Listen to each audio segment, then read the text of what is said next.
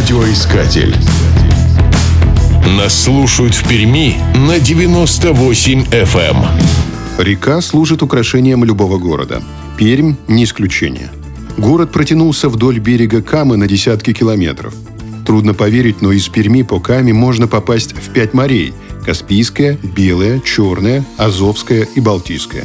Удачное место для города выбрал капитан-поручик артиллерии Василий Татищев – в 1720 году Петр I отправил его на Урал, чтобы основать завод по выплавке меди и серебра. С тех пор Пермь словно магнит притягивает ярких, талантливых людей.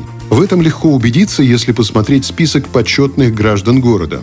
К таковым, например, относится инженер Николай Гаврилович Славянов – он приехал в Пермь в 1883 году работать на пушечном заводе и вскоре прославился изобретением электрической дуговой сварки. До наших дней сохранился его дом. Земляки поставили изобретателю памятник. Его именем назвали улицу и политехнический колледж. Благодаря Каме Пермь был торговым городом, поэтому среди почетных граждан есть немало купцов. Но прославились они не только успешной торговлей. Купец Петр Шевкунов был членом правления Общества спасения на водах.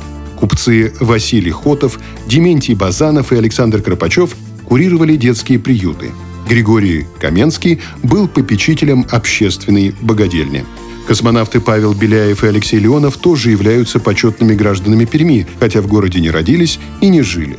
А все потому, что совершили посадку в Пермском крае после полета, во время которого Леонов впервые в мире вышел в открытый космос. С тех пор в городе появились улицы Леонова, Беляева, Королева, Циолковского, а также шоссе космонавтов.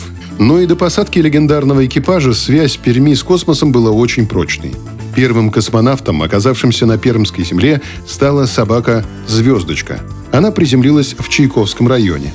Вслед за ней полетел Гагарин. Пермский техникум железнодорожного транспорта окончил будущий космонавт Виктор Савиных – но главное, в советское время в городе действовало 19 предприятий ракетно-космической отрасли. Радиоискатель. Нас слушает Россия.